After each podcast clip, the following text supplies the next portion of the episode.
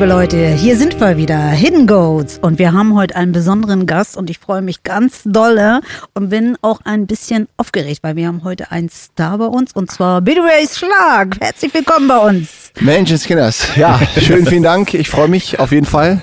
Wir haben dich heute hergeholt und zwar wollen wir einiges natürlich über dich wissen. Wir wollen natürlich viele Geschichten hören. Wir wollen was über dich erfahren. Wir wollen einfach mal hören, Billy Ray Schlag Kind einer Musikerfamilie, mhm. selbst Musiker. Ganz viele Informationen werden wir wahrscheinlich heute kriegen. Und wir möchten einfach mal mit beginnen, dass wir einfach mal fragen, was macht dich aus? Also die Frage ist immer eher, was macht mich an? Aber was macht mich aus? Ähm, ich würde sagen, ähm, dass ich wirklich das Glück hatte, äh, in extremen coole, talentfördernde Strukturen hineingeboren zu sein ähm, und dann aber auch wirklich das, ähm, das, das Mind hatte, daraus was zu machen, würde ich sagen. Und das entdecke ich immer wieder neu. Und ähm, ja, aber da bin ich auch dann relativ zuversichtlich, weil ich ähm, ja einiges irgendwie gelernt habe über die Zeit und immer wieder dazulerne. Mhm. ähm, Sehr kryptisch. ja, aber cool. Also ich kann das nachvollziehen. Also ein, ein Elternhaus zu haben, was einen supportet, ist natürlich auch irgendwie ein, eine gute Startbedingung für, für, für einen weiteren Absolut. Weg. Ne? Und gerade wenn man irgendwie schaut, ähm, was du musikalisch sozusagen draus gemacht hast, dann ist das ja auf jeden Fall irgendwie äh, ein richtig guter Push gewesen in diese Richtung. Voll. Absolut. Ähm, was mich interessieren würde, ich finde deinen Namen sehr besonders. Mhm. das geht schon los. Ja, ich möchte gleich ans Eingemachte, wenn ich darf. Mhm. Ähm, Billy Ray. Wirst du Billy Ray genannt von allen? Ja, oder also so haben sich meine Eltern das damals irgendwie vorgestellt und Billy setzt sich meistens durch, aber ich bin schon für einen Billy Ray bin ich dankbar auf jeden Fall. Ja, ich, ich meine zu befürchten, dass ähm, zum Zeitpunkt meiner Geburt ähm, Achy Breaky Heart ein Hit war. Mhm. Ähm, und das ist ja bekanntlich von Billy Ray Cyrus. Und dann gab es, glaube ich, noch mal in irgendeinem Film mit Freddie, äh, Freddie Mercury? Nein, kein Film mit Freddie Mercury. Ein Film mit irgendeinem anderen Schauspieler, ähm, der Billy Ray auch hieß. Und das war der Lieblingsfilm von meiner Mutter, wenn ich mich richtig erinnere. Eddie Murphy, so. Ah, okay. Ähm, und ich glaube, das ist so das, wo es herkommt. Meine Schwester ist Shirley Ann. Ähm, und das war aber, glaube ich, nicht von irgendeinem Star inspiriert oder so. Aber genau, ich glaube, es war vor allen Dingen erstmal Billy Ray Cyrus, den man wahrscheinlich damals dachte, so den wird hier keiner mehr kennen. Und dann später wurde der erst so über Miley Cyrus so berühmt. Und ähm, erst dann haben die Leute diese Connections zu Billy Ray Cyrus gemacht. Mhm. Das klingt sehr amerikanisch. Mhm. Ähm, ist das auch irgendwie in deiner Lebensrealität in den jungen Jahren? Hat sich das da wieder gespiegelt? Also hattet ihr so eine so ein, so ein, so ein American Fable oder so? Ich meine, klar, diese ganze Musik und gerade meine Eltern, also vor allen Dingen mein Vater war natürlich immer so ein bisschen dieser Rock'n'Roll, bisschen auch, mm, also mein Onkel war ja mehr Country und mein Vater mehr Rock'n'Roll und ähm, das ist natürlich die, die amerikanische Szene ohne Ende und wir haben uns da immer total äh, gefühlt irgendwie mit einem Bein da irgendwie in Amerika zu sein. Ich jedenfalls, also ich habe, ich, ich kann mich daran erinnern, dass ich dann irgendwie mit sechs, sieben Jahren dachte, ich kann Englisch sprechen, weil ich einfach so rede und dann war ich total erstaunt, dass das überhaupt kein Englisch ist. ähm, und deswegen, ja. Kindergarten gleich. Genau, also ich habe mich immer total ähm, Amerika irgendwie nahe gefühlt, aber es war natürlich so meine Vorstellung von Amerika, die eben über diese Rock'n'Roll-Musik und äh, Soul-Musik und sowas eben gekommen ist, genau. Mhm. Wie fing das an zu Hause? Ich stelle mir das immer so. Ist das anstrengend oder ist das normal, Musik zu machen, Musik zu erlernen, ein Instrument zu lernen? Ist das einfach so gekommen oder, oder haben die Eltern dich gepusht oder haben gesagt, so, wir sind alles Musiker und jetzt unsere Kinder ich, ich weiß es gar nicht genau. Also es hat sich für mich nie irgendwie unnatürlich angefühlt. Also ich habe ähm, so meine ersten Erinnerungen waren, als ich irgendwie so, weiß nicht, zwei oder sowas war, wo ich äh, Schlagzeug gespielt habe. Und das war immer ähm, ähm, Killing Me Softly von den Fugees, was meine Mutter cool. mir immer da äh, vorgespielt hat. Und da gab es immer ne, ne, ne, ne, ne, dum, tschik, tschak, tschik, tschik, und ich kann mich wirklich, ich sehe immer noch genau dieses, ähm, den Moment vor mir, wo ich da in meinem Kinderzimmer gesessen habe und auf diesem Mini-Schlagzeug das gespielt habe. Und ähm, das war wirklich so der erste Moment. Und das war immer sehr, also überhaupt gar nicht zwanghaft, weil ich da auch echt von Anfang bis Ende immer Bock drauf hatte, muss ich sagen. Und ähm, dann irgendwann, ich glaube, man hat mir bestimmt irgendwie äh, versucht beizubringen, Gitarre zu spielen, weil mein Vater und mein Onkel sind ja beides vor allen Dingen auch dann Gitarristen. Aber irgendwie war das nie mein Instrument und das hat ultra lang gedauert, bis ich dem überhaupt was abgewinnen konnte. Und äh, mein Vater spielt ja alles so ein bisschen und hatte halt immer irgendwie vor allen Dingen auch sein Klavier unten stehen und da habe ich mich dann irgendwann selbst so ein bisschen rangemacht und ich erinnere mich auch noch so an die ersten Momente, wo ich irgendwie auf den Tasten rumgespielt habe und dann so zusammenhängende Akkorde mir ausgedacht habe. Und ähm, aber da hat mein Vater mir natürlich auch viel zeigen können. Und dann, ja, mit vier oder sowas ging das dann wirklich los, dass ich dann vor allen Dingen Klavier gespielt habe.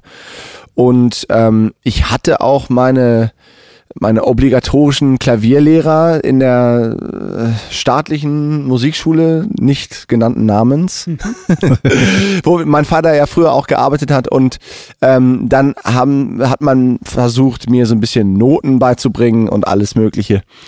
Ähm, und das hat irgendwie nicht funktioniert. Also ich weiß es nicht. Ich habe dann immer eher versucht, das irgendwie nachzuspielen und habe das dann mehr schlecht als recht dann irgendwie meine eigene Interpretation gemacht. Was, was, wenn ich das irgendwo anders sehen würde bei einem Schüler, dann würde ich das vor allen Dingen abfeiern. Aber gut, das war erstmal nicht meine Aufgabe. Und ähm, deswegen habe ich da auch super viele Klavierlehrer gewechselt und ich meine mich auch erinnern zu können, dass auch meine Eltern sich da immer wieder anhören mussten, dass ich äh, extrem talentfrei bin. Oh. Ähm, also und was Noten angeht, bin ich tatsächlich. Das muss man echt mal sagen. Ähm, und genau, da habe ich dann einfach so die verschiedenen ähm, Lehrer durchgewechselt und ja, bis heute kann ich leider keine Noten. Du kannst keine Noten? Nee. Ich, ich probiere es immer mal wieder, das irgendwie zu lernen, aber das ist so, ich, hab, ich brauche es auch echt nicht. Also ich meine, ich arrangiere ja auch Streichern, ich habe auch schon für Orchestern ange arrangiert und so. Aber das, es lässt sich heutzutage alles ohne machen. Ich weiß trotzdem, was ich tue. Es ist jetzt nicht so, dass ich mich da hinsetze und nur irgendwas äh, einklastere. Ähm, aber so jetzt tatsächlich die Not zu haben, da gibt es andere Leute, die können das noch viel besser und das ist so, weiß ich nicht, da investiere ich lieber meine Übungszeit in was anderes. Hast du, hast du dir die Musiktheorie praktisch gesehen auch autodidakt erarbeitet oder bist du, bist du da nochmal rein in die Materie und hast nochmal geguckt, dass du das irgendwie. Also, das ich, das ist immer auch eine ganz gute Frage, wie das so passiert, weil irgendwie hat sich das für mich auch immer total natürlich angefühlt, weil ähm, so Akkordzusammenhänge und so waren für mich auch immer relativ logisch und deswegen habe ich da lange nicht drüber nachgedacht, bis ich dann tatsächlich gemerkt habe, dass viele Leute ähm, tatsächlich gerade die nicht so diesen Klavierhintergrund haben, weil da kannst du es natürlich immer richtig gut auch dann einfach sehen, weißt du? Deswegen sind dir die Zusammenhänge eigentlich meistens klar, ohne dass du richtig weißt, wie du das ausdrücken kannst. Das kann ich bis heute nicht richtig ausdrücken, aber ähm, irgendwann habe ich dann gemerkt, so dass Leute das tatsächlich eher so ähm, ja über eine Musiktheorie gelernt haben und das hat mich dann tatsächlich verwundert. Ähm, und dann hat es sich das nochmal für mich zu, gelohnt, auch diese verschiedenen Zusammenhänge zu, äh, zu ergründen. Aber eigentlich ist das so bei mir ganz natürlich gewesen. Ich habe jetzt nie irgendwie äh, in irgendwelche Jazz-Theorie reingeguckt oder sowas. Das hat mich, wenn mich das interessierte, habe ich das versucht irgendwie nachzuspielen und dann einfach für mich selbst nachzuvollziehen. Aber Mhm. genau, das war für mich immer der natürlichere Weg. Welche Musikinstrumente spielst du denn eigentlich alles? Ja, also ich habe angefangen mit Schlagzeug dann natürlich und da bin ich dann auch äh, wieder zu gekommen jetzt in den letzten Jahren. Und äh, sonst ist Klavier ganz klar mein Hauptinstrument. Aber so fürs Studio komme ich mit Gitarre und Bass ganz gut klar. Aber das würde ich jetzt nicht live irgendwie spielen. Okay. Und in der Schule, Musikunterricht, wenn du sagst, äh, mit Noten, all dem, was das Grundkonzept betrifft, ähm, das war nicht so dein Ding. Die haben doch da bestimmt auch hohe Ansprüche an dich gehabt. Ja, ja, gute Frage. Es war immer so, äh, also in der Grundschule weiß ich, dass ich da einer der schlechtesten war in Musik. Und das ist halt immer so, das ist jetzt keine neue Story, weil das erzählen eigentlich alle Musiker, dass die immer in, in Musikunterricht die schlechtesten waren. Aber es hat tatsächlich gestimmt irgendwie. Und das weiß ich noch, das war halt so. Die Moldau musste man da irgendwie bis zum Kotzen irgendwie auswendig, auswendig können und interpretieren und so. Und dann dachte ich immer so, oh ey, Mozart und solche ganzen Leute, ne, die haben alle ihre Daseinsberechtigung. Aber es wurde immer so getan, als wären das die Leute, die die ganze Welt verändert haben und die die ganze Musik verändert haben. Und wie gesagt, die haben ihren, ihren Part da drin, aber es sind dann doch Leute wie Curtis Mayfield und Elvis und Chuck Berry und so, die wirklich die Musik verändert haben und die die ganze Gesellschaft verändert haben. Und da kommen wir wahrscheinlich später noch zu. Genau. Ja, es war in der, in der Schule so, Musikunterricht dachte ich so, ja gut, das kann man sich eigentlich auch sparen, ehrlich gesagt. Bist du um die Blockflöte drumherum gekommen? Ähm, ja, bin ich drum rumgekommen und wahrscheinlich habe ich mich auch teilweise so ein bisschen gegen geweigert irgendwie. Ähm, um, also so, ich habe jetzt auch nicht wirklich mit Genuss an dem Musikunterricht teilgenommen, weil ich ja eh dann immer schon dachte so, ich mache Musik und ich weiß eigentlich irgendwie, wie Musik funktioniert und das, was ihr mir jetzt hier erzählen wollt, so, das ist nicht das, was ich, äh, was ich für mich denke, was Musik für mich bedeutet, so. Und äh, deswegen habe ich wahrscheinlich eher irgendwie gerade in den in meiner Grundschule und später dann OS und sowas immer eher mit so einem Trotzding da teilgenommen und war dann aber immer wieder erstaunt, dass ich eigentlich, also ich habe überhaupt keine Sonderbehandlung jetzt bekommen im Musikunterricht. Später dann im Gymnasium, es waren dann auch so äh, Kumpels von meinem Vater, und da hat man schon gemerkt, die haben mir dann so ein bisschen, also da gab es dann eben ein paar coolere Sachen, dass man mal was komponieren konnte und sowas. Und dann bin ich natürlich voll aufgegangen, aber vorher war das halt so wie alle anderen und das hat mit Musik ja erstmal nicht viel zu tun, leider. Ähm, mich würde mal interessieren, ähm, wir haben jetzt ganz viel darüber geredet, wo so deine musikalischen Anfänge waren. Was ist denn gerade der Iststand? Wo, was, was machst du denn eigentlich musikalisch alles? Weil ich glaube, viele kennen deinen Namen, aber ich glaube, so, so, so, was, was, was alles da so dahinter steckt, wenn man, also wenn man das recherchiert, dann findet man Mhm. das natürlich alles raus. Aber ich glaube, das wäre mal ganz cool, wenn du das einfach mal erzählst. Was machst du denn eigentlich alles gerade musikalisch? Also ich habe, je, je älter ich werde, ähm, desto mehr gehe ich in diese Soul-Musik rein. Und ich weiß gar nicht genau warum, ehrlich gesagt, weil ich ein großer Fan von technischem Songwriting auch bin. Also ich bin, ich würde sagen, in erster Linie bin ich, glaube ich, Songwriter. Ähm, und da bin ich schon ein großer Fan von so, ja, so, so klassischem guten Songwriting wie Beatles oder Beach Boys oder sowas. Mm, Und das findest du im Soul eigentlich nicht so richtig, weil Soul geht eher über die Performance, über die Emotionen und so. Aber ähm, irgendwie ich, ich kann es immer noch nicht genau ergründen, aber dieses, diese, diese krasse Emotion und diese, diese Stimmung, dieser revolutionäre Charakter, der in der Soulmusik der 60er und der 70er dann gerade so dieses, diese Transition zwischen 60ern und 70ern, die da entstanden ist, das ist so, hat eine ganz krasse Anziehung auf mich. Und ähm, das war auch schon immer so. Mein Vater war ja eher so der, wie gesagt, schon Rock'n'Roll, 50er, 60er, Chuck Berry, Elvis, Little Richard und so. Meine Mutter war dann ein bisschen mehr so Jackson 5 und aber auch so mehr in dieses ähm, R&B-mäßige, Mariah Carey, Whitney Houston. Das sind dann eben, und da wo ich jetzt bin, ist eigentlich genau die Transition zwischen beiden Welten. Und ähm, was ich jetzt so für Projekte mache. Also ich verdiene mein Geld hauptsächlich mit äh, Werbemusik. Also ich produziere Jingles und Filmmusiken und und alles, was das angeht. Schreibe aber auch für andere Artists, äh, für internationale DJs und Producer. Und, ähm, und das, da musst du natürlich flexibel sein. Da kannst du dich jetzt nicht nur auf äh, Soul beschränken, ähm, sondern genau, da ist es viel Singer-Songwriter-Kram, aber auch Orchester-Kram und alles Mögliche. Ich mache auch gerne dann mal so ein äh, Indie-Rock und so ein Kram. Ähm, und ich habe aber vor allen Dingen meine eigene Band und die heißt Cleopatra. Und das ist tatsächlich Soul- und Funkmusik, kompromisslos, äh, politisch, so wie ich das, wie ich mir das eigentlich immer gewünscht habe von, von aktuellen Soul-Bands, was ich aber nicht so richtig bekommen habe ganz oft. Ja. Ähm, gibt's, ohne jetzt Schleichwerbung zu machen, aber gibt's irgendwie so ein, so ein, so ein, so ein, so äh, äh, Song oder ein Jingle oder irgendwas, den, den alle kennen? Also meine Frau hat zum Beispiel äh, gesungen, Exquisa, keiner schmeckt mir so wie dieser. Ja, genau, das eigentlich. ähm, das und dann habe ich hier mit Mario Kolbe auch aus Gifhorn, habe ich die Barmer-Werbung aufgenommen, die auch relativ groß war eine Zeit lang. Ich weiß nicht, ob die immer noch läuft. Und ansonsten ähm, Chibo-Werbung ist gerade von uns auch, also Europa-Kampagne, glaube ich sogar. Ähm, und das, ich, ich check das immer nicht so ganz, weil ich bin wirklich so einfach nur an dieser, an dem Ende der Nahrungskette, dass ich wirklich meine Mucke mache und was danach passiert, check ich immer gar nicht so richtig. Und dann ich muss, ich suche das dann immer irgendwann im Internet und dann sehe ich, ach geil, es hat es tatsächlich irgendwie geschafft in der Werbung. Ähm, aber das ist auch äh, jetzt nicht der Regelfall, dass man, dass das alles machen. Also natürlich, Ja. man kriegt schon die Aufträge so. Ähm, oft sind das auch Pitches, dass du gegen andere Teams dann irgendwie ankämpfen musst. Aber ähm, in, in jeder Werbung machst du wahrscheinlich 10, 15 Songs und welcher es dann am Ende wird, weißt du manchmal gar nicht bis zum Ende. Aber das kannst du dann einfach unterscheiden, dass du sagst, okay, das mache ich, um Geld zu verdienen, um Geld reinzuholen und dann liefere ich ab, was die von mir verlangen oder nehmen die dann auch einfach das, was du quasi für dich sagst, das ist meine Musik, das liefere ich jetzt ab oder auf Auftrag. Also es ist, es ist genau beides, ehrlich gesagt, weil ich würde überhaupt nicht sagen, mh, also ich bin da gar, ich bin da super schmerzfrei. Also es, es ist überhaupt gar kein, kein Schmerz, diese Werbemusiken zu machen, weil mh, das Coole war, dass ich da überhaupt rangekommen bin über so ein bisschen meine eigenen Songs, dass ich Leute in Hamburg kennengelernt habe, die vor allen Dingen ähm, ja meine eigenen Songs irgendwie gut fanden und meinen ganzen eigenen Stil, der immer so leicht soulig und leicht Indie-mäßig war, weißt du, weil ich nie so ein Fan von so äh, so richtiger High-Quality-Pop-Music war.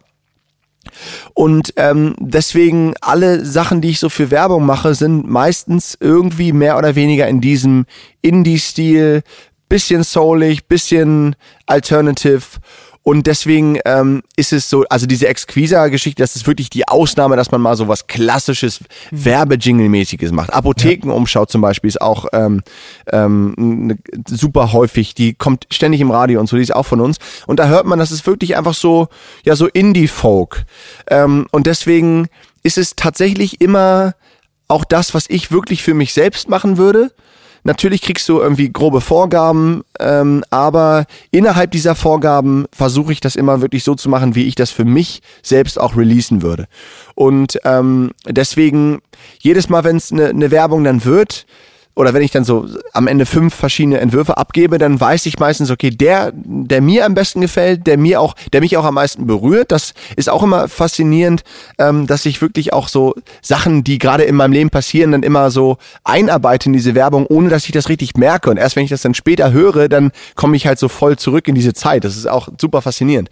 Deswegen, ähm, weiß ich, dass auch diese Sachen, die mich immer am meisten berühren, am Ende dann auch wahrscheinlich äh, genommen werden. Deswegen fühlt sich das überhaupt nicht an wie so eine Auftragsarbeit, sondern ist einfach total natürlich. Aber trotzdem ähm, musst du halt deine Vorgaben abarbeiten und um dem irgendwie zu entfliehen, habe ich eben auch meine eigene Musik, wo ich dann einfach meine eigenen Vorgaben mache. Und das ist aber viel, viel schwieriger, da irgendwie mal zum Abschluss zu bekommen, zu, zu kommen, als bei Werbung tatsächlich. Wahnsinn. Ich Ja. habe jetzt einen Ohrwurm.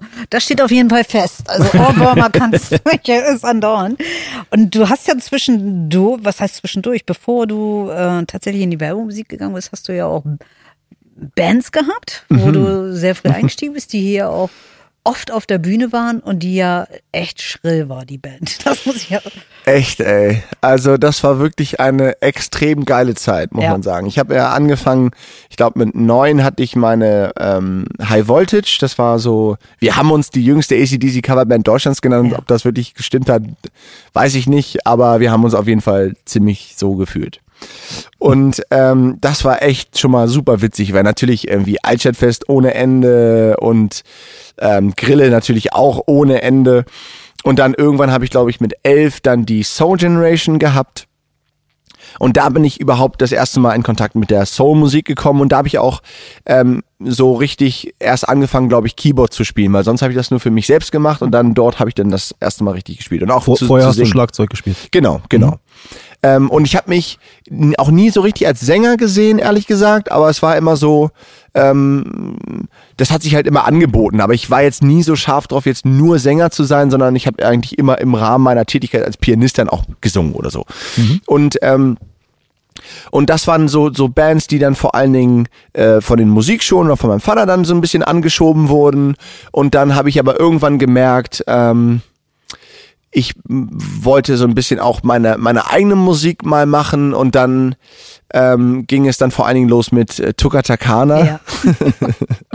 und das war echt eine, eine coole Zeit, ey, muss man echt sagen. Ich glaube, so mit 15 haben wir die dann gegründet. Und das waren dann so meine Best-of-Kumpels, die alle mein Alter waren und die größten Freaks aller Zeiten halt. Die ich auch schon vorher aus den Bands dann irgendwie mitgenommen habe. Und ähm, ich weiß auch nicht, der, dieser Show-Charakter war immer schon extrem wichtig. Ich war ein riesen Kiss-Fan zu der Zeit, weil ich finde, weiß ich nicht, ich finde Künstler müssen immer was repräsentieren, die müssen immer für was stehen, die müssen immer Leute inspirieren. Das ist die Aufgabe von Künstlern meiner Meinung nach. Und ähm, da bin ich auch ein bisschen dann äh, ähm, zur Ernüchterung gekommen, als ich dann in Hamburg äh, professionell Keyboard gespielt habe und gesehen habe, okay, die, die Berufsmusiker sind gar nicht so die, die Leute, die so aussehen wie die reinsten Freaks. Und das sind auch viel so Jazzstudenten, die du auch in so ein BWL-Büro setzen könntest. Und dann dachte ich so, nee, es muss umso mehr ähm, diesen Show-Charakter haben. Und deswegen war meine Band Tuka Takana also ich weiß gar nicht, wir haben natürlich ein paar ähm, Songs gespielt, auch eigene Songs gespielt und ähm, haben vor allen Dingen immer so lustige Mashups gemacht von äh, Barbie Girl und, ähm, und Stairway to Heaven zum Beispiel oder dem Schlümpfe-Song und ja, irgendeinen genau. anderen Led Zeppelin-Song und so ein, so einen ganzen Kram und das war wirklich super witzig. Aber was wir vor allen Dingen gemacht haben, war einfach völlig am Rad zu drehen, Alter. Und wenn ihr mir sagt, der, die Zeit ist gekommen für ein paar Tukadakana äh, äh, Insider-Stories, dann kann ich die jetzt liefern. Das ist ja vorhin schon ganz angedeutet. Christian war ja immer am Verzweifeln, unser Techniker hier ja. im Haus. Und wir also, haben immer damit gerechnet, danach einen auf die Schnauze zu bekommen. Ja. Der war ja Weil wir müssen es auch immer wieder toppen, weißt du, wir haben einmal, ähm, äh, wir haben einmal, es war ein ganz legendärer Auftritt, haben wir in äh, Wolfsburg ähm, ein Band-Contest sollten wir spielen. Und zehn Minuten vor der ähm, Show wurde uns gesagt, hier, ihr dürft aber nur eigene Stücke spielen, das wisst ihr schon. Und wir so, ja, ist Gut kein Problem, ne? Und wir hatten aber gar keine eigenen Stücke. und, ähm, und dann habe ich einfach gesagt, so, ey Leute, ich spiele jetzt mal ein bisschen Gitarre, gebt mir drei, vier Takte vor, ich tue so, als wäre das ein geiles Intro, ihr merkt euch die Akkorde und dann achtet einfach auf mich und guckt, was passiert. Und dann haben wir gesagt, okay, scheiße, wir haben jetzt, müssen da aber irgendwie eine halbe Stunde Programm abliefern und eine halbe Stunde sich durchzuimprovisieren und dann den Band-Contest äh, gewinnen zu wollen, das ist schon schwierig. Deswegen haben wir, haben wir gesagt so, ey, wir müssen ein bisschen übertreiben. Okay, was, was können wir machen? Hier sind ja diese, ähm, diese Leuchtarmreife. Mhm. Lass uns die mal zerschneiden und uns in, ins Gesicht hauen. also beziehungsweise das, dieser, dieser, Vorga Vor dieser Vorgang hat nur gedanklich stattgefunden. Wir haben es einfach gemacht. So, ich habe die Dinge aufgeschnitten und dann irgendwie meinem Gitarristen Böll irgendwie ins Gesicht gehauen. So. Und der war natürlich mäßig begeistert, weil das ihm alles ins Auge gegangen ist. Und dann hieß es nur so, Alter Böll, deine Augen leuchten. Das ist voll geil. Und der ist aber völlig so, ah, scheiße, meine Augen. Ich so, ist egal, Böll, wir müssen jetzt auf die Bühne. Er mit so leuchtenden Augen. Und dann haben wir das irgendwie angefangen, ähm, so, ich habe irgendeinen Song irgendwas gespielt und mir ein Kauderwelsch ausgedacht und so voll getan, als wäre das so voll der diepe Song. Hat überhaupt keinen Sinn gemacht. Die haben mir gefolgt, die Band auch voll gepostet und dann dachten wir so danach so, okay, wir müssen jetzt ein bisschen noch Show-Einlage haben. Da hatten wir so ein ähm, so ein Golfball irgendwo gefunden und dann hatten wir, wir hatten einen auf der Bühne, Reiter hieß der Typ, ähm, der hat jetzt nicht unbedingt irgendein Instrument gespielt, sondern er war einfach da, um Quatsch zu machen auf der Bühne. Und dann haben wir gesagt, hey Reiter, hier, komm, leg dich mal auf den Boden wir, und pack dir diesen Golfball ins Maul. Und Böll nimmt mit seiner Gitarre und haut dir den aus, aus dem Maul ins, ins Publikum rein. ähm, gesagt, getan, irgendwie ging gerade noch so gut. Ähm, irgendwas haben wir mit Sicherheit wieder kaputt gemacht. Und, ähm, und ja, es war irgendwie so, ich habe Böll dann irgendwie auf meinen Schultern gehabt und der hat sich fast auf die Schnauze gelegt, weil ich den dann so auch ohne, ohne Ankündigung runtergeworfen habe und so. Und überhaupt immer alles mit Wasser voll geschmiert ja, und echt auch asozial gegenüber den Technikern, muss man sagen. Aber letztendlich haben wir diesen Bandcontest sogar gewonnen, ohne einen echten eigenen Song gehabt zu haben. Habt ihr das verraten hinterher? Der ähm, Jury? Ne, wir haben, nee, der Jury nicht, aber dem Typen, der uns, wir haben dann dort äh, Studiotage gewonnen bei Tim Bassanello. Und dem haben wir dann gesagt, so, ey, Alter, wir haben, es gibt gar keine Songs, aber wir können die meinetwegen jetzt mal ausarbeiten und sowas. Aber ja, ey, wir haben mit dieser Band haben wir hier wahrscheinlich wöchentlich in der Grille gespielt, Ja. muss man sagen. Auf jeder Scoots Out Party, auf Rock gegen Rechts und was wir alle. Und wir haben jedes Mal, weil unsere Proben haben eigentlich nur so stattgefunden. Wir haben ein bisschen geprobt und dann haben wir eigentlich Quatsch gemacht und sind irgendwie dann so zu McDonalds gegangen und haben uns irgendwo alle an den Maikampsee gesetzt und so. Und deswegen haben wir jetzt, waren wir nicht so richtig effektiv musikalisch, sag ich mal. Und haben deswegen immer gedacht, so, ey, wir haben, es sind, kommen immer dieselben Leute bei uns, wir haben nie neue Songs und haben dann immer nur irgendeinen Quatsch gemacht. Und dann haben wir Theaterstücke auf der Bühne improvisiert und ah, ich, also die Techniker und auch ihr musstet echt viel Geduld mit uns haben damals. ähm, aber wir haben uns immer Mühe gegeben, wirklich nicht äh, zu asozial zu sein äh, und haben auch nie irgendwie Alkohol getrunken, haben nie irgendwie auch geraucht oder irgendwas an Drogen genommen und mache ich bis heute nicht, habe ich noch nie irgendwas gemacht. Also man hat mal einen Schluck Bier irgendwo probiert, aber sonst bis heute trinke ich nichts, rauche nicht äh, und Drogen habe ich sowieso super Schiss vor. Ähm, und deswegen ähm, kann man rückblickend schon sagen, das war echt eine, eine richtig coole Truppe, also echt richtig gute Musiker und gerade äh, Laurenz, der Bassist, ist auch heute Berufsmusiker, ist nach Hamburg gezogen und hat da ein paar richtig geile Bands gemacht. Ähm, und das war echt eine richtig coole Truppe und ja, vielleicht gibt's hier mal wieder ein Grille-Revival. Unbedingt, unbedingt. Also ich bin dabei. Also da wäre ich die Erste, die das mitplant. Du hast, du hast ja, du wohnst aktuell gerade in Braunschweig, richtig? Genau. Wie ist das eigentlich, nach Gifhorn zu fahren? Du bist ja heute Morgen oder heute Nachmittag oder Mittag irgendwie losgefahren. Hierhin nach Gifhorn. Wie war das? Das ist super, super geil. Also das habe ich auch echt, äh, das genieße ich immer mal wieder nach Gifhorn zu kommen. Und gerade wenn man dann mal so an ein paar Orte geht, wo man früher viel abgegangen hat und dann auch sieht, wie sich die Stadt dann so, man fährt hin und die Stadt verändert sich total. Ähm, aber so, die Grille sieht halt aus wie vor 20 Jahren irgendwie. Gut, vor 20 Jahren war ich noch nicht hier, aber so vor 15, vor 10 Jahren auf jeden Fall. Ähm, und das ist schon, das ist schon eine coole Nummer. Und erst jetzt, ähm, ich meine, früher war das immer so, das ist so alles nebenbei passiert und man hat das natürlich schon wertgeschätzt, aber auch gar nicht so richtig gecheckt, wie privilegiert man in dem Sinne aufgewachsen ist, dass es einfach so geile Strukturen hier gegeben hat, so geile Kulturförderung, Musikförderung, gerade für, äh, für mich und meine Kumpels. Also was hier an dieser First-Class-Session, die hier äh, einmal im Monat stattgefunden hat, was hier an hochkarätigen Musikern, das ist so, das habe ich damals so halb selbstverständlich gesehen, aber wenn man da drauf zurückblickt, ey, hat mich das so dermaßen inspiriert und ja, äh, alle möglichen Workshops und Musiker, die hier durchgelatscht sind, haben eine große Rolle darin gespielt, wie ich dann meine Musikalität aufgebaut habe. Und deswegen ist es immer wieder schön, hier wieder zurückzukommen. Und ich spiele auch immer noch ähm, auf dem Altstadtfest Gifhorn und versuche auch dort immer wieder die Show zu toppen, ohne jetzt da einfach nur jetzt professionell tolle Musik zu machen, sondern das muss wirklich immer ein Highlight werden, weil das hat ja mein Vater immer gemacht. Ne? Der war ja immer derjenige, der Altstadtfest Samstagabend und das war für mich das fucking Highlight des Jahres, muss man echt sagen. Weihnachten, Ostern, Geburtstag drauf geschissen, Altstadtfest geht ab, Alter.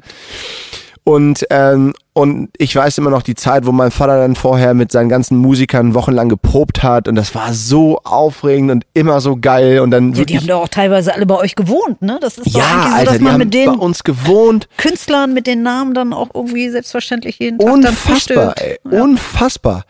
Ähm, was man da gelernt hat von internationaler Kompetenz, ey. Und, und das waren alles so extrem ähm, humble Leute und die auch so supporting dann immer waren mir gegenüber.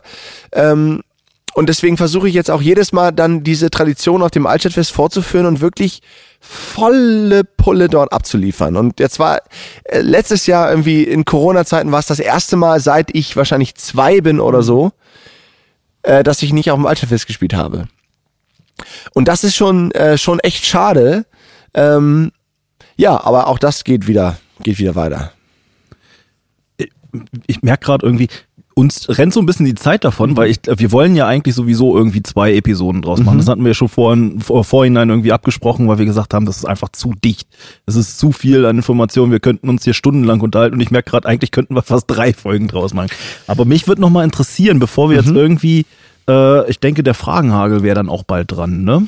Aber bevor wir zum Fragenhagel kommen, gibt es noch so Gifhorn-Stories? So gibt ich bin, also vielleicht vielleicht einfach noch mal irgendwie zur Erklärung. Also ich bin ja nach Gifhorn gezogen und du bist aus Gifhorn weggezogen. So und jetzt will ich mal so ein bisschen kannst kannst du mir mal so ein bisschen Insights geben? Die Jugend in Gifhorn, wie war das so? Also du bist ein richtiger Gifhorner, wenn du äh, noch nie im Mühlenmuseum warst, außer mit deiner Schule. ähm, das ist schon mal relativ klar. Und ähm, die Jugend in Gifhorn, ja, also ich, es ist halt krass, weil das waren so, ähm, es war, also jedenfalls, so wie ich das aufgefasst habe, war es immer viel schulabhängig. Also ich selbst habe selten so ähm, schulübergreifende Freundschaften gehabt und die sind dann, wenn dann eher so hier in der Grille passiert oder ähm, auf diesen Schools Out Partys, die ja irgendwann gab es dann auch nicht mehr und so. Und was ich echt krass finde, war, und das merke ich erst jetzt, wenn ich so ähm, auch jetzt nach Gifhorn gucke oder jetzt auch nach ähm, Braunschweig gucke, dass früher war das wirklich so, ähm, dass man, äh, jeder, der irgendwie ein Instrument gespielt hat, der wollte eigentlich in eine Band. So, natürlich gab es so die klassischen Instrumente, da war es immer schwierig, aber jeder, der irgendwie so Gitarre oder, oder Schlagzeug gezockt hat, das war eigentlich relativ klar, dass du früher oder später eine, eine Band hast. Und, ne, Alter, gerade als ich so angefangen habe mit 11, 12 oder so, gab es so viele richtig geile Jugendbands in Gifhorn. Und ähm, das ist irgendwie, ich weiß nicht, warum das dann gestorben ist. Und ich kenne mich jetzt gar nicht aus, wie das hier jetzt so aussieht, aber ich sehe das in Braunschweig. Es gibt einfach sehr, sehr, sehr wenig Jugendbands, vor allen Dingen Jugendbands, die von sich aus entstehen, die jetzt nicht irgendwie Teil einer äh, Musikschule sind oder so. Und ansonsten ähm, war das natürlich so, ey, ich weiß gar nicht, wo ich da anfangen soll mit äh, Gifhorn Stories. Also wir haben viel, wir haben irgendwie geprobt in der hier in der Musikschule oder hier in der Grille dann Auftritte gehabt und danach ging es eigentlich immer so straight zu Meckes, da hat man sich dann hingesetzt.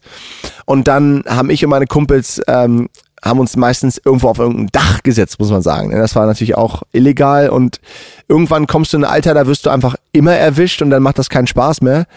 Aber irgendwie so, wenn du so 13, 14 bist, dann interessiert dich das nicht. Und deswegen haben wir dann immer uns auf irgendein Dach hier um der Umgebung sind wir raufgeklettert und dann haben wir da die ganze Nacht verbracht. Oder wir sind an den Maikampsee gegangen, da gibt's übrigens eine Stelle, so das habe ich nie einem verraten, aber jetzt, wo ich da selbst selten bin, wenn du in den See schwimmst, in den Mai, den habe ich immer Maibachsee genannt, ich glaube, der ist aber Maikampsee. Mitten im See kannst du stehen. Und das war so das übelste Highlight für uns, weißt du? Also es war, es war wirklich cool. Und das so, Tankumsee waren immer viel zu viele Leute und am Maikampsee war kein Arsch. Ähm, und deswegen haben wir da immer viel abgehangen und das, das war schon eine coole Sache. Gerade dann hier, wenn so First-Class-Sessions waren, da hat man sich hier getroffen, da waren die, die coolen Leute waren hier und dann ähm, Kreismusikschule direkt daneben und so. Also es war echt eine, eine richtig geile Zeit und mh, natürlich gab es auch immer Partys und, und alles, aber das war für mich, also ich selbst habe das gar nicht so mitbekommen. Also ähm, man hat ja auch die wildesten Gifhorn-Stories immer gehört, dass Leute hier sonst wie äh, Party machen und auch abstürzen und so, aber ähm, das war immer heißer, wie heißt es, heißer gegessen als gekocht wird. Weil ähm, ja, ich, also gerade ich für meinen Teil habe immer ähm, auch am Wochenende viel zu viel mit Musik zu tun gehabt, als dass ich dafür irgendwie Zeit gehabt hätte. Und ähm, das hat mich immer total ausgefüllt, weil da hat man auch wirklich die, die coolen Leute dann kennengelernt, weißt du? Ich habe auch meine erste Freundin hier in der Grille kennengelernt übrigens. Ja. Ähm, und das waren wirklich ähm, viele Sachen, die man dann so ähm, in der Schule war man eher so ein bisschen so der, der Clown für die Musiksachen. Es, es heißt ja immer so, in irgendwelchen amerikanischen Serien denkt man immer, die Typen, die Musik machen, sind so die Oberstars in der Schule und da alle Mädchen feiern die total ab und so. Aber das war jedenfalls in meinem Fall überhaupt nicht so. Also ich war auf, eher auf welcher der. Schule warst du denn? Ähm, also ich war erst, also ich war auf der OS hier, Anne Frank war das damals noch und dann kam ich, als ich dann so richtig angefangen habe mit meinen eigenen Bands und so, war ich erst auf dem OHG oder Genau, das war ja dann die Außenstelle Christoph Kolumbus Schule da ähm, und dann später auf dem HG. Und auch da gibt es ein paar witzige Stories. Aber auf jeden Fall war das so, dass ich dann ähm, dort kannte man so ein bisschen äh, mich oder meine Eltern. Und ähm, deswegen war man eher so ein bisschen jetzt so, äh, ja, so der, der lustige Vogel irgendwie, der, der Klassenclown für die ganze Schule. Und ähm, dadurch, dass ich auch früher eingeschult worden bin, ich war irgendwie mit, mit fünf wurde ich eingeschult und dann habe ich auch im Ende November erst Geburtstag, deswegen war ich immer auch viel jünger als die Leute in meinem Jahrgang. Und da war ich eh so ein bisschen so, wurde ich nicht so richtig jetzt als, als Typ ernst genommen, geschweige denn so ein krasser Musiker oder sowas, sondern es war so, ja, ist ja niedlicher kleiner Typ irgendwie mit seinen selbstgemachten Dreadlocks und so. Stimmt, die waren damals ja dann auch. Genau, die habe ich mir irgendwie mit genau. zwölf versucht selbst zu machen und das war aber keine gute Idee irgendwie. und dann bin ich da ein Jahr rumgerannt wie ein echt ein völlig explodiertes Vogelnest auf dem Kopf. Bis meine Mutter sich dann dazu erweicht hat, zu sagen, okay, ich, äh, wir machen uns die jetzt richtig irgendwie. Und dann ging das auch. Aber bis dahin war das einfach nur so, ich wollte halt cool aussehen wie meine, wie meine Vorbilder und habe dabei auch vergessen, dass ich irgendwie äh, weiß bin und äh, elf und äh, Babyface und Zahnspange und Rock'n'Roll halt drauf geschissen. ähm, Aber Vorbilder, also da, da, wer, wer, wer, wem wolltest du denn na- nachahmen oder wem wolltest du denn ähnlich sein? also es war vor allen Dingen äh, TM Stevens und seine Shocker Zulus, die irgendwie mehrmals hier in Gifhorn Genau. residiert haben und Alter, das war so eine geile Zeit. Also TM war das erste Mal hier und hat, glaube ich, einen Workshop hier in der Grille gegeben. Genau, so haben wir mal angefangen, auch über deinen Weißt Vater. du, wann das war? Äh, Wir haben überlegt, du musst äh, zwölf gewesen sein. Das war ja das Jahr auch, als äh, du mit der Freizeit nach Schottland geflogen bist. Kann ne? sein, genau, Also das ja. war so alles in einem Wust und das, äh, da hat's angefangen. Der war ja mehrmals hier in Gifhorn. Ja.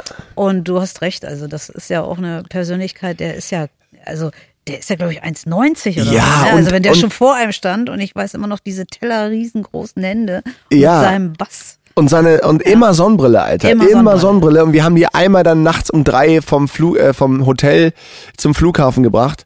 Und die kamen raus mit Sonnenbrille, haben nichts gesehen, ein sind Papagei. gegen, gegen war- jede. Tür gerannt, genau, bunt wie ein Papagei, Ja, gegen jede Tür gerannt, weil sie nichts gesehen haben, aber Hauptsache scheiß cool die ganze Zeit. Und ähm, das war echt so geil, weil ich weiß noch, dieser erste Bassworkshop hier, da waren, weiß ich nicht, wie viele Leute waren da? Zehn Leute oder ja, ich sowas. glaube Das- 10, 15 Leute. Ja. das war nicht so viel für das, äh, für diese Legende, die der Ja. Typ war, ne?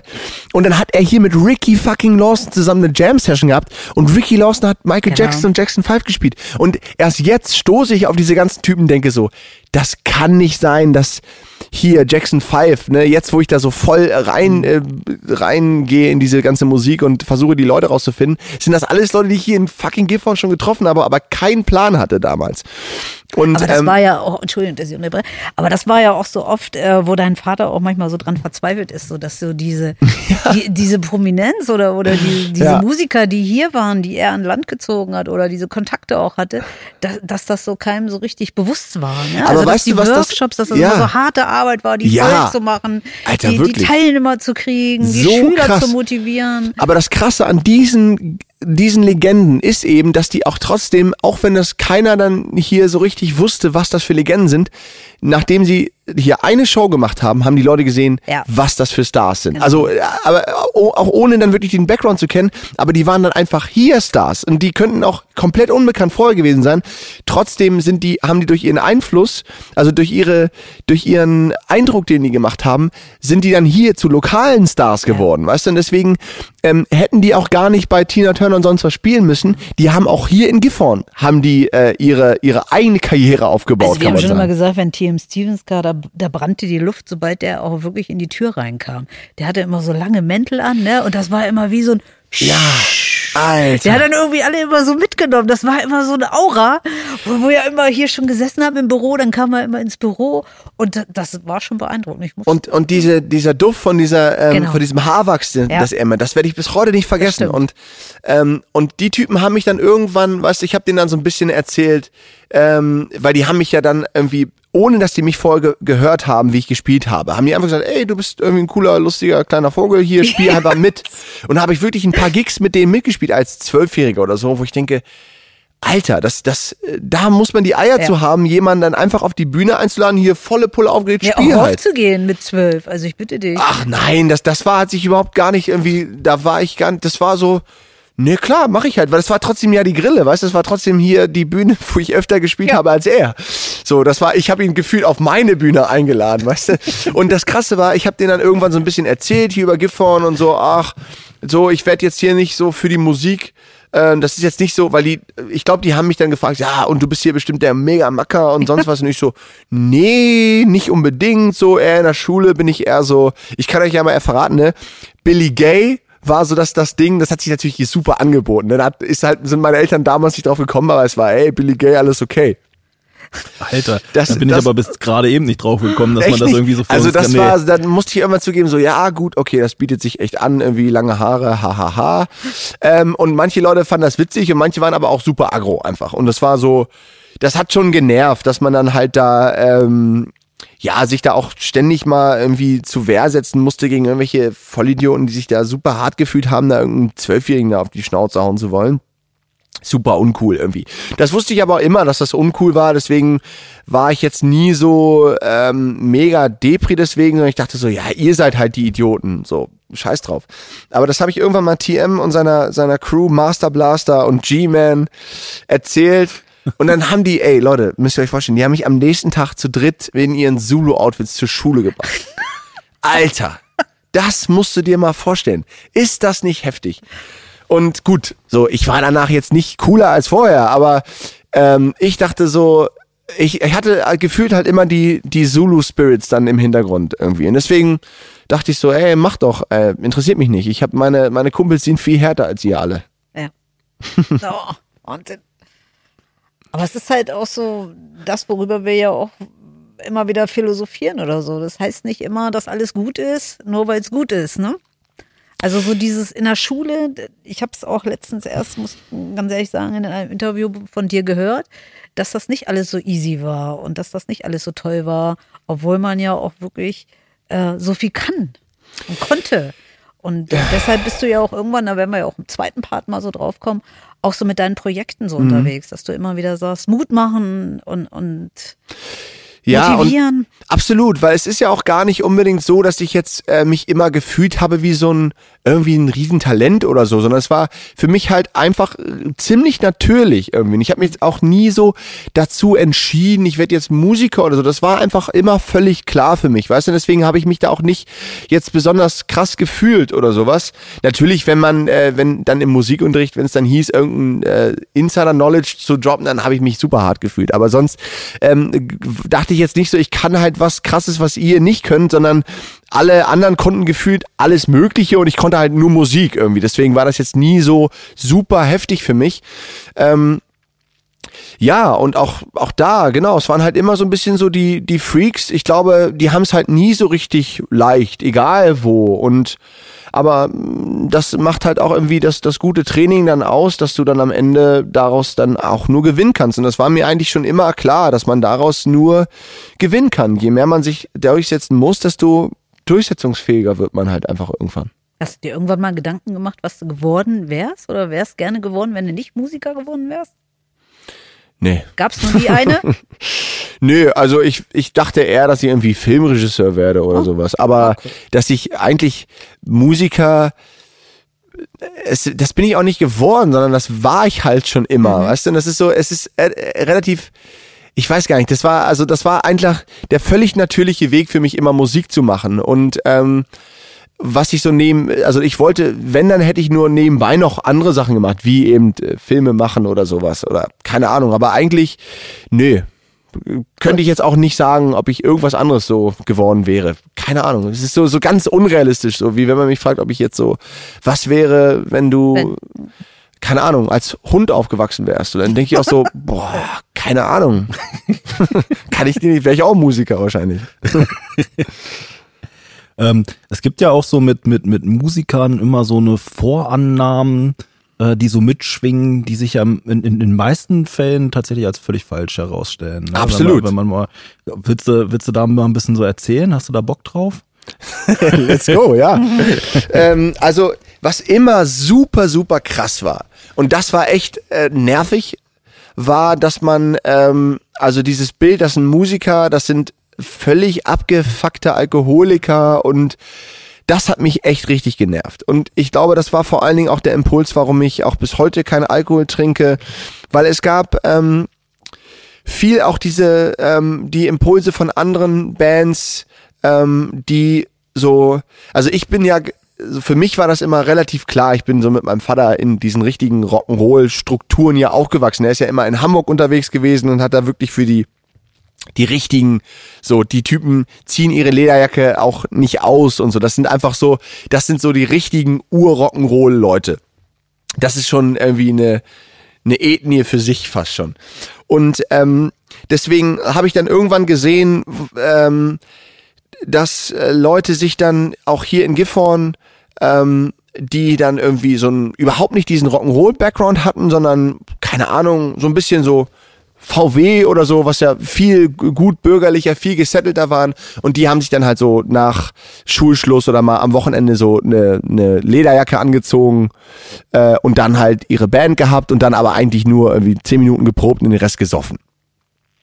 Und da äh, dachte ich schon immer so, oh Leute, irgendwie äh, das ist, das fühlt sich irgendwie nicht so richtig an. Das ist und haben aber dann so nach außen hin so die voll die Rock'n'Roller symbolisiert, weißt du? Und das war so ähm, immer ein bisschen frustrierend, weil ich auch in diese Community nie reingekommen bin, weißt du? Obwohl ich gedacht habe so, ey, ich bin, ich hatte auch meine meine meine obligatorische ähm, Jeansweste mit allen Patches drauf und so, aber trotzdem bin ich in diese Rocker-Community hier, diese Jugend auch nicht reingekommen, weil das war eher so Iron Maiden und so eine Geschichten und genau, die haben sich viel mehr so ein bisschen über dieses Saufen definiert und und diese Vorurteile, ähm, die gab's halt überall. Und ja, das hat auch das Bild geprägt. Ne? Also generell ist ja auch irgendwie diese Drogengeschichte und diese diese Alkoholmissbrauchsgeschichte ja.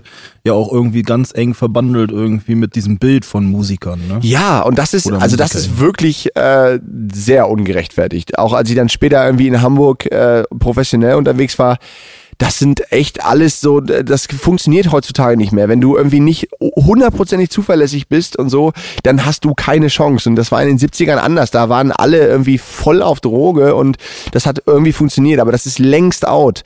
Und ähm, aber das ist genau dieses Bild, mit dem man immer anzukämpfen hatte. Und das hatte auch nicht nur ich, weil ich dann ausgesehen habe wie ein Musiker, sondern auch speziell irgendwie auf, auf meine Familie, wo dann Leute immer gedacht haben, das sind ja die größten Hallodris und sowas. Und überhaupt gar nicht gewusst haben, war da, was da für Arbeit hinter steckt, irgendwie mit Musik Geld zu verdienen und diese ganzen Projekte, die auch mein Vater auch bis heute macht.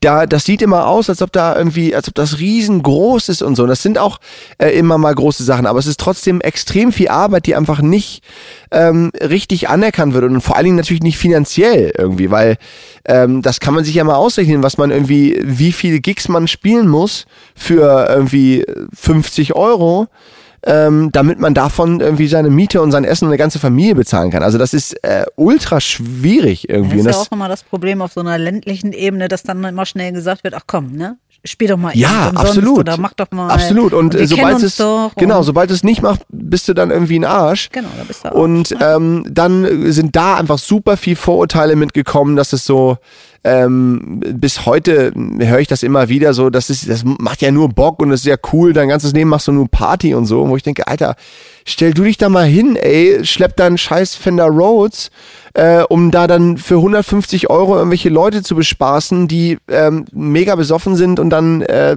einfach das Zehnfache von dir verdienen. Ähm, das ist äh, kein easy Job irgendwie. Und Ja, vor allen Dingen auch den mal zu spielen, wenn du, was weiß ich, der Kopf dröhnt wie Sau oder irgendwas und du bist trotzdem irgendwie gebucht für einen Gig. Ja. Und du, du stellst dich da auf die Bühne und ziehst dein Programm durch und lieferst ab, so. Genau, ne? du musst immer funktionieren. Und gerade in, dann in so einer Kleinstadt, wo dich jeder dafür kennt, dass du irgendwie der, der Oberclown bist, ähm, kannst du halt auch in keinem Moment mal so ein bisschen so, dich nimmt dann keiner so richtig als der Mensch dahinter wahr. Weißt du, das ist jetzt so, da will ich auch jetzt gar nicht mich irgendwie als so ein Opfer inszenieren oder sowas. Aber es ist mh, schon, schon erstaunlich, dass du, e- egal was du, wenn du irgendwie was Geiles gemacht hast, also gerade so in der Schule, wenn du irgendwie mal, ich hab ganz gut gemalt zu der Zeit, weil es halt auch einfach künstlerisch bin ich halt aufgegangen so. Und wenn ich da irgendwie was Cooles gemalt habe, war das so, ja krass, das ist halt ja die so ultra krasse Künstlerfamilie und die sind halt voll die Freaks und deswegen kann er das. Gut, okay, schön und gut.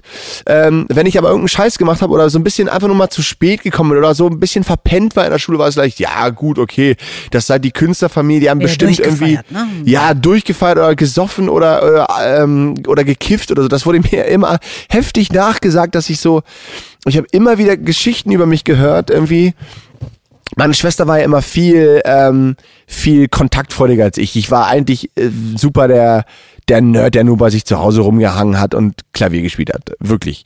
Und meine Schwester war aber viel, die kannte, jeder kannte meine Schwester und auch wenn ich mit auf, auf irgendwelchen Schultreffen von meiner Klasse so, kannte mich keiner auf meinen eigenen Klassentreffen und meine Schwester kannte aber jeder, die ich dann mitgenommen habe, weil ich dachte so, ey, Julienne, du musst mal ein bisschen hier mich meinen eigenen Leuten vorstellen, bitte.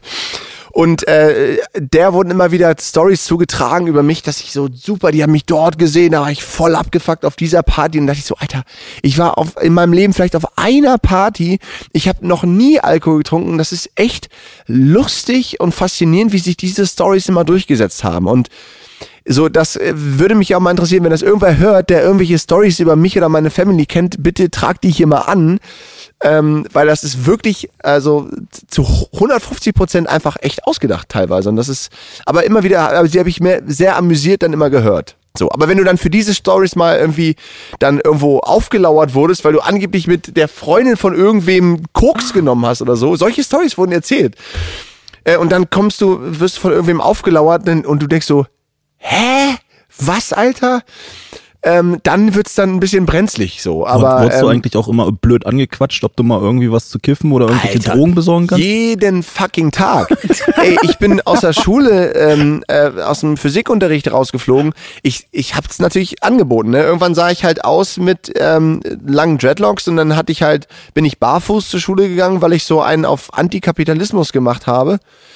Ähm, und war so wirklich, hab das so ri- richtig so dann, äh, so, das hat mich genervt. So die Markenklamotten, so eine Scheiße hat mich voll genervt. Deswegen habe ich das dann auch so nach außen getragen. Ich war nie irgendwie, ich habe nie gepöbelt oder so. Ich war immer nett, aber so, ich dachte so, interessiert mich nicht. Mm, Und deswegen habe ich auch dieses Bild total dargestellt. Und dann bin ich irgendwie in meinem Physikkurs rausgeflogen, weil der, ähm, der Physiklehrer meinte dann hier, ja, gib mir mal dein Feuerzeug. Und dann meinte ich so, ich habe kein Feuerzeug. Ach komm, hier die ganze Schule weiß, dass du dir immer vor der Schule einen durchziehst.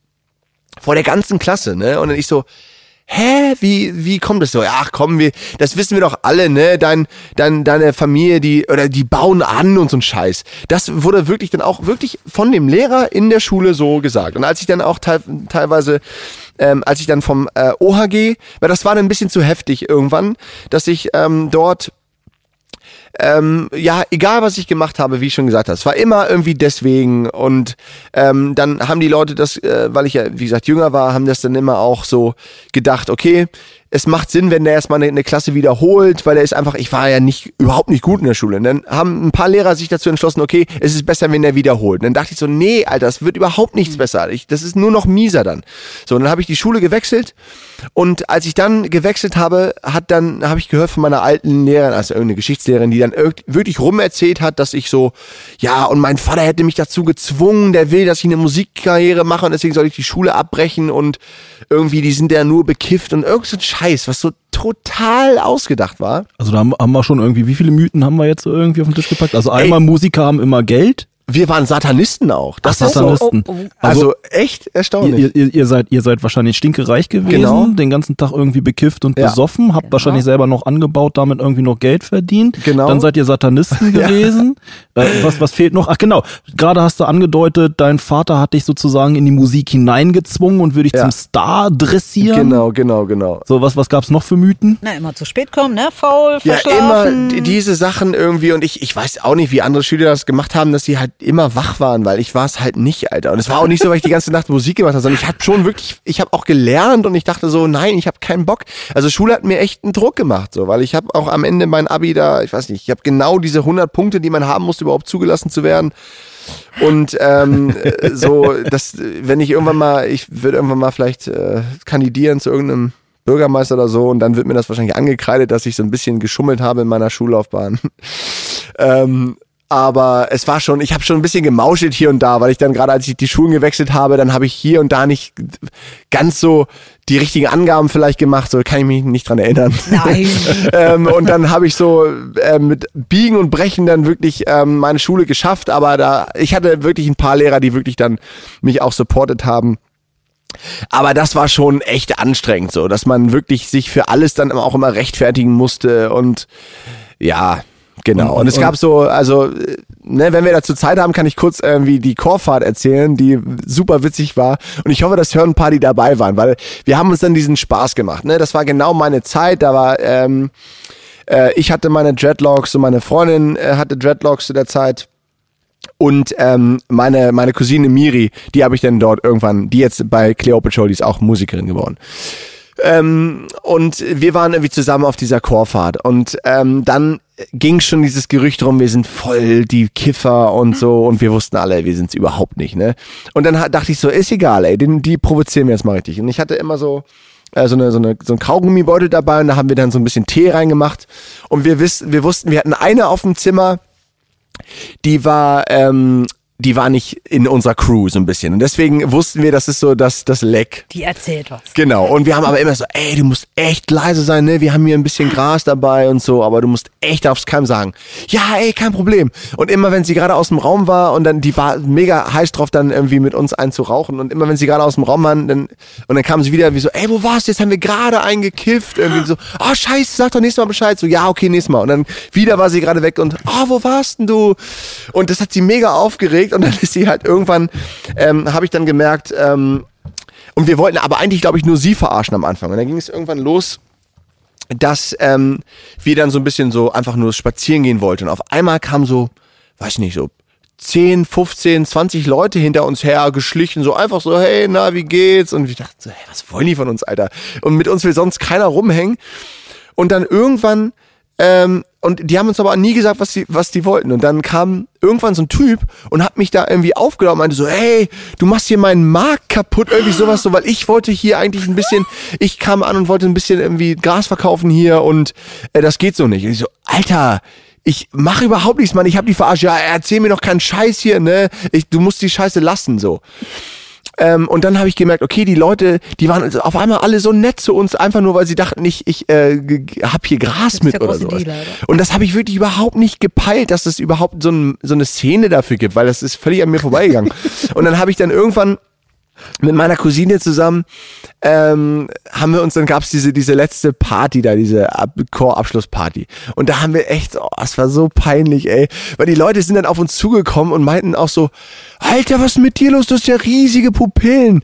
Und haben wirklich dich, dich das ausgedacht oder so so, äh, die wussten ja eigentlich nichts davon. Ne? Es gab ja nur diese eine, die davon wusste. Und dann gingen die vorbei und meinten so, Alter, hier riecht's voll nach Gras. Und, ich, und da, da hat man erstmal gemerkt, was die Fantasie mit diesen Leuten macht, weil das war einfach total ausgedacht. Und dann haben Miri und ich auf dieser Chorfahrt am Ende dann so, so völlig so, wie wir dachten, wie Bekiffte halt tanzen, irgendwie so, sind da abgegangen und dann die Leute alle so, guck dir mal an, wie drauf die sind. Die sind ja nicht nur auf Drogen. Und da hat man dann wirklich auch so, äh, nicht nur auf Gras, die sind ja, haben ja auch Ecstasy. Und dann ging das wirklich los, dass die erzählt haben, ja, ich kenne die Familie schon lange, die haben da irgendwo ganze Plantagen und so einen Scheiß. Dachte ich so, Leute, was ist los mit euch, ey? Wow. Krass. Krass. Echt, das ist Und- wirklich krass. und- Nicht gelogen, Alter. Das Und wissen das, die Leute. und das Illegalste, was du tatsächlich gemacht hast, was du in dieser, in dieser äh, Folge hier erzählt hast, ist, du saßt irgendwie auf Dächern und hast irgendwie. Ja, und hab einen Klingelstreich gemacht. Genau. Und sonst war ich ein ultra der Schisser, ey. Das war wirklich, ich hatte auch, ist jetzt nicht nur so, dass ich da irgendwie aus äh, Moral oder sowas keinen Alkohol getrunken habe. Auch, auch das natürlich, aber ich war trotzdem auch, ich hatte einfach Schiss. So. Ich hatte auch Schiss, äh, auch die Polizei hat uns natürlich auch ständig kontrolliert, weil wir gerade dann nach den ganzen Grille-Gigs, ne, völlig geschminkt mit, äh, also wir waren immer geschminkt auf den ganzen Gigs und ähm, dann sind wir wirklich, ähm, ja, äh, auf irgendwelche Dächer dann geklettert und dann kam immer, äh, hat uns die Polizei kontrolliert und dann so, oh, was habt ihr in eurem Rucksack? So, und dann, ja, Schminke, hier irgendwie so Leuchtarmbänder und ein äh, Beamer und so, so richtig albernen Kram, ähm, wo die gedacht haben, die, die wollen uns hier verarschen, haben Ja. uns immer über, überall auf Drogen untersucht und so und wir konnten aber immer guten Gewissens sagen, nee, Alter, wir sind einfach nur, wir sind high on music, baby. So, weil das ist so, weißt du, wenn du halt deine, deine Mucke machst und du hast ein paar Leute, die jetzt auch wirklich nur deswegen kommen. Man hatte ja so, so seinen Mini-Fanclub von so zehn Leuten, die dann wirklich auch für unsere Mucke gekommen sind. Das war so, das war total geil. Da brauchst du überhaupt gar nichts, äh, keine Substanzen, um dich da irgendwie high zu fühlen. Das war einfach so eine gute Zeit irgendwie. Ja, ich find's, ich find's auch faszinierend irgendwie, was so diese, diese Schubladen, die Menschen sich so anlegen, irgendwie auch äh, äh, mit, Ja. mit deren Denken dann letztendlich auch machen. So, ne? Absolut. Also das ist, äh, Wahnsinn. Ja, Da wollen wir ja später nochmal drauf zurückkommen. Aber jetzt haben wir, glaube ich, jetzt, ich, ich schiel mal gerade auf die Uhr. Wir haben jetzt irgendwie statt einer halben Stunde eine Stunde geredet. Scheiße, sorry, ey. Was, was, nee, was total cool ist, aber wollen wir eventuell an dieser Stelle einfach mal irgendwie so einen Fragenhagel reinhauen und äh, dann gehen wir oder treffen wir uns sozusagen gleich nochmal wieder für Genau. die zweite Episode. Jawohl. Let's go. Ist, ist das okay? Ja? Jo. So, okay, dann kommen wir jetzt zum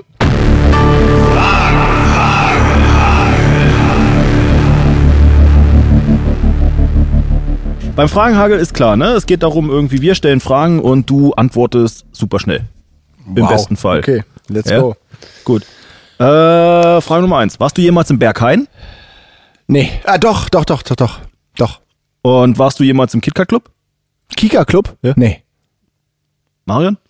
Äh, Pizza oder Nudeln? Pizza. Aufzug oder Treppe? Treppe. Hammond-Orgel oder Steinway-Flügel? Ei, Hammondorgel. Sind außergewöhnliche Musiker trotz oder gerade wegen ihrem Fable für Rausch so gut gewesen? Äh, trotz. Samstag oder Sonntag? Samstag. Herbst oder Frühling? Herbst. Riesenvilla oder kleine Finca? Kleine Finker. Sekt oder Selters? Boah, gar nix. Könnte ich nicht unterscheiden. Singen oder tanzen? Singen? Regen oder Schnee? Ah, Regen. Spotify oder Vinyl? Ah, ich muss leider zugeben, Spotify. Es tut mir super leid. Ist aber so. Hamburger oder Hotdog? Hamburger. Machen wir weiter. Nee, Also, nee. also, wo möchtest du am liebsten mal hinreisen? Gute Frage. Nach Ruanda. Und wo möchtest du wieder hinreisen? Nach äh, Ghana. Marion? Meine sind durch. Achso, welche Lüge nutzt du am häufigsten? Welche bitte? Welche Lüge nutzt du am häufigsten? Ui, welche Lüge nutze ich am häufigsten? Ähm, scheiße. ähm, Das war aber interessant. ah, welche Lüge nutze ich am häufigsten? Scheiße, da, da will ich, da will ich eine geile Antwort haben, aber ähm, äh, meine Haare sind natürlich. Können wir später nochmal drüber. Äh, was bringt dich immer zum Lachen? Meine Haare sind natürlich. Wo stehst du in zehn Jahren? genau da, wo ich jetzt bin, nur ähm, noch ein bisschen länger. Und was muss sich auf dieser Welt unbedingt ändern? Mehr junge Leute an die Macht. Cool. Ja. Ich denke, das wird unser Thema auch werden in der zweiten Folge. Vielen Dank schon mal. Ja, vielen Dank, dass ihr zugehört habt. Diese Folge ist ein bisschen länger geworden als sonst, aber ich fand sie auf jeden Fall mega geil und interessant und spannend. Ähm, ich habe jetzt das Gefühl, auch ein bisschen mehr in Gifhorn angekommen zu sein. Vielen Dank, dass ihr zugehört habt. Schaltet das nächste Mal auch wieder ein. Herzt uns, liked uns, folgt uns, abonniert uns und macht all den anderen Influencer und äh, äh, Social Media Kram. Dankeschön. Tschüss. Tschüss. Tschüss, Dankeschön.